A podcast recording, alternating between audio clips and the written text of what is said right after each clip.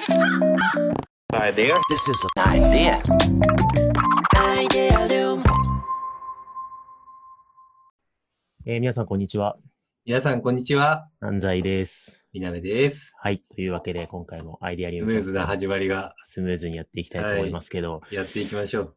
ちょっと最近ね、あの、コンテンツが、あのーだんだんだんだん長くなって、なんか1時間ぐらい喋るみたいなのがね、58分がね、なんか1時間弱が連続で続いて 次90分ぐらいで来るんじゃないかって思われてるかもしれないから、なんかポ短めのね、はい、そうですね。ポッドキャストのね、メリット、聞きやすさを重視しないとね、そうそうそう。ポッドキャストなのにめっちゃ長くて重たくて、なんか聞きづれえなみたいなね。そうそうあのー社内スラックとかでもなんかこう、聞いてねって言いにくい。めっちゃ工数取られるんじゃんみたいな。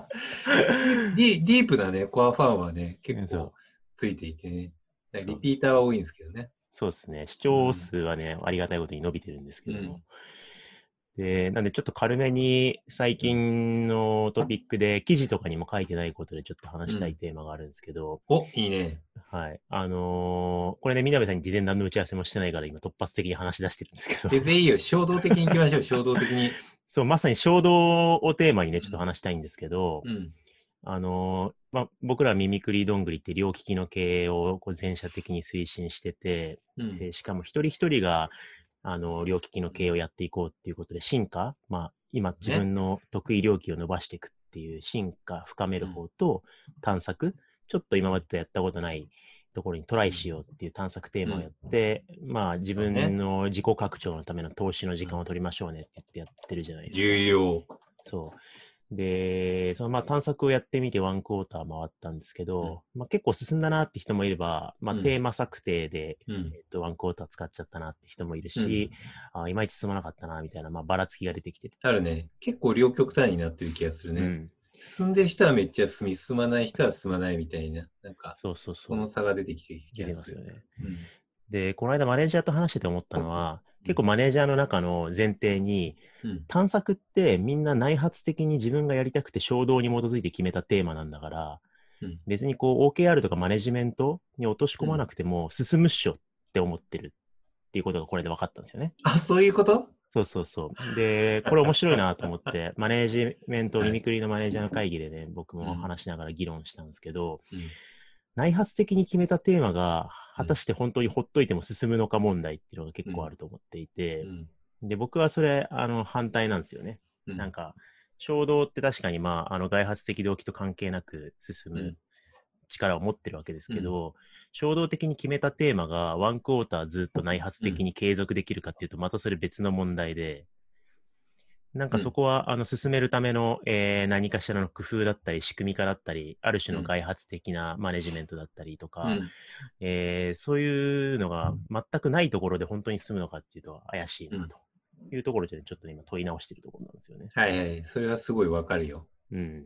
うんなんかよく心理学だと内発的動機、うんやりたくてやってることとお金もらってやってることの外発的動機って、うんあのー衝突し合うから、うん好きでやってたこともお金もらえるようになるとつまんなくなってやめちゃうみたいな話があるじゃないですか。あのね、あの、長くなっちゃうかもしれないけど、いいっすよ。ちょっと話していいですか？うん。あの、ゲームばっかりやってる子供に、うん。絶対ゲームをやるのをやめさせる方法があるんですよ。なんすか？これもう実証実験進んでるらしいんですけれども、はい。はい。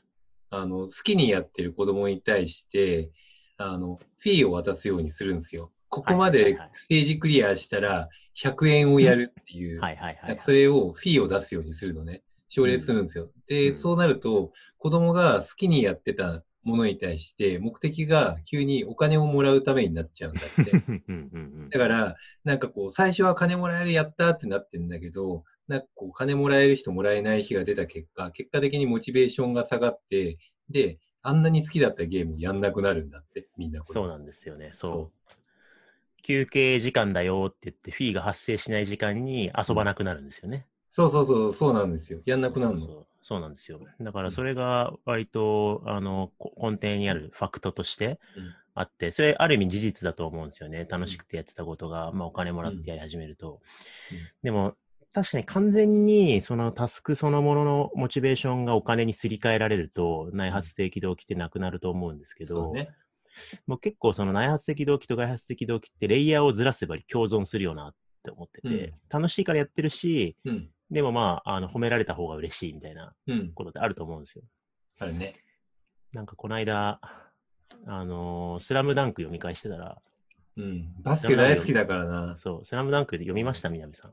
え、読んでるよ。ススラムダンク世代だからね、一応。そうですよね。うん。読んでたら、桜木花道って最強だなって思ったのは、うん。すごい、あのー最初は春子さんに好かれるためにバスケを始めて、超外発的に始めたけど、うん。うん。でも柔道男に柔道に来いよだったらみたいな、バスケじゃなくてもいいじゃんって言った時に、いや、俺はバスケ、バスケットマンだからバスケをやるんだっつって、バスケにこう内発的動機も働いてるんですよね。うん。だからこう、バスケットボールそのものを楽しんでいるし、うん。あわよくばは春子さんにも好かれたいっていう、うんこう、内発とちょっと違うレイヤーの外発的動機が共存してるから、うんすごい頑張れてるみたいな状はい態。成立してるなと思ってて。だからなんか結構、あの、衝動と内発的動機をこう、称賛しすぎると、うん。なんかそこに外発的な何かを加えちゃいけないっていうのにとらわれすぎると、うんかえって衝動って長続きしない場合もあるから、あの、モチベーションが、なんだろうな、維持できなくて、結うん果その研究みたいな探求みたいな探索みたいなものが、うんなんかこうドライブしないってことは結構あるんじゃないかなと思ってて。バランス重要っすよね。だって、俺もな、なんだかんだで追い込まれないとやんないタイプっすもん。めっちゃ締め切り間近にやるタイプ。あとね、うん、月1で褒められないとね、モチベーション続かない。あ、そうそうそうそうそうそうそう。基本的には自分の衝動で突っ走るタイプだけど、やっぱり人に感謝されないと、なんかモチベーションエンジンが切れるんだよね。やってて意味ねえな。なんか、ななんか漠然としたなんか人間心理に基づくものなんですよね。うん。なんかやっぱり、うん、面白くないな、もやもやすんなって思うと、結果、あ、褒めてもらったら頑張るかもみたいな。それくらいの単純なことだったりとかするんですよね。そうなんですよね。うん。すっげえシンプルな話だったりする。多分て、うん、またくだらない話、はい僕、だから、独立したばっかりの時とかに、なんかモチベーション湧かねえなっていう、やっぱりうん経営者初めてやった時とかって褒めてくれる人いなくなるじゃん。あ、そうですね。そうそうそう、いなくなるんですよ。だから、なんかモチベーションが、なんか若い時湧かなかったのね、10年くらい前。で、うんうんうんそうした時に、嫁に頭を下げて、ちょっと俺のことをめっちゃ褒めてほしい。嫁、嫁いい人だから、はいともみ本当にすごいよってすごい力アップしてくれて、頑張るなって。めっちゃいい人じいい人。ゃん。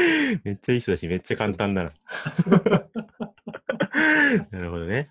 はいまあ、でも大事っすよね。うん。だけど多分、あの、その褒められ続ひたすらなんかその全部の行動にこう、褒める動機づけをされ続けると、そっちが自己目的化しちゃって、ねモチベーションがすり替わっちゃうってことなんそうでしょね。そううそう。バランス、バランス。そうそう。だから本当そう、あのー大学院でも面白いのは、うん。あの、修士課程に入って研究テーマ自分で決めるタイプの大学院って、結構、あの、ふ大学の先生によっては、いや、自分で好きで来てんだから、うん研究は自分で進めろやって言って放置するゼミとかって結構あるんですよね。はいはいはい。で、そういう、あの、大学院生の主体性に全てを任せて管理せずに放置する研究室ほど研究進まないんですよ、やっぱり。うん。はいはいはい。僕がいた研究室とかは内発的にテーマ決めるんだけど、うん。やっぱり1ヶ月ごとに発表の場があって、うんで、えっと、メンターがいて、うん2週間ごとにメンターに進捗報告して、うん NA 立てて、うんで、やっぱ論文はじゃあこの期間に20本読もうって決めたら20本読んで、読めないとフィードバックされるみたいなのがあって、うん結構辛い時期もあるんですけど、はいはいはい。だからこう、で、褒められると嬉しいみたいな。で、うんな、何のためにやってるのかがすごいモチベーションが複雑化してる期間とかあって、うんあれこれ俺とやりたかったんだっけなって立ち止まる期間とかもいろいろあったりするんだけど、でもやっぱそういうことがあるから2年間でいい研究ができるみたいなのがあったりとかして。だから内発性が高い取り組みほど、うん内発性だけに頼らないマネジメントとかファシリテートの方向がないと、うん継続しにくいんだろうなと思って。すげえわかる。うん。だって僕も完全モチベーション意識、モチベーションエンジン的にそのあたりの両輪はかなり意識してますよ。うん。すっごい簡単に言うと、うん僕は経営やっている理由もそこにあって、経営ってすごいいろんなものの責任がのしかかるじゃないですか。そうですね。だし、最終的にもうある種数値で見られるところはあるじゃないですか。うん。ELBS だったりとか、そこの数値成果みたいなのが明確に出てくるんですよね。うん。だから、なんかこう、そこから逃げることができないのそれ絶対やらざるを得ないから、だからそういった意味で、そこを改善の源みたいなのを促して自分にやっていくのがめちゃくちゃいいんですよね。うん。うん。そう。だからもう強制的にデザインと経営とか、そこを連携させることを考えざるを得ないの。でもやりたいことなんだけど、うん。なんかそのプレッシャーがある方がはかどるじゃん。うん。うん。いいんだそうですよね。そうですよね。な本当に、だから、その辺っていろんな領域で自然と実践されてる、まあ、ライザップとしかり、なんかこう、人のモチベーションを喚起し継続させるところ、させてる人の工夫だったりとか、そういうサービスには自然と埋め込まれてることだと思うんですけど、なんとなくそのね、あの、進化探索、探索っていう内発的に衝動ベースでやろうぜって言ったことを衝動だけでやろうとしてしまうっていう罠があるなと思ったんで、うん改めて両利きの経営推進するときになんか OKR に落とす意味ってそういうとこにあるんだろうなとか思って、ちょっと思った次第ですね。なるほどね。まあ、そんな感じで、すごくない？これ、今ので10分ぐらいですよ。大体10分くらいじゃない？だから、どれだけ普段のコンテンツに雑味が多かったかっていうだけだよね。多分、本普段ね。うん、普段話してるやつと、多分ね、中身あんま変わんないと思う。ダメじゃん。愛的に。確かに、これを伸ばしてるだけな気がしてきた。いいっすね。うん。なんか、即興的に喋ったけど、うん10分でわかるはい。モチベーションのマネジメントみたいな感じで。そう。これは、これはいいね。短期間コンテンツをね、短時間コンテンツをちょっと試してみようかな。普段長くて聞いてなかったけど、これは聞きましたっていう人がね、今ここまで聞いてまんまと、あ、俺聞いちゃったわっていう 人もいるかもしれないですけど、ちょっと実験的に短いの出していきましょう。はい。いいと思います。ツイッターでフィードバック欲しいですね。うん、そうだね。こういう回もたまにああってほしいとか、いや、やっぱり1時間喋ってほしいとか。そうだね。そうですね。はい。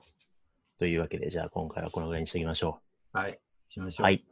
では、ありがとうございました。ありがとうございました。idea. This is an idea. Idea.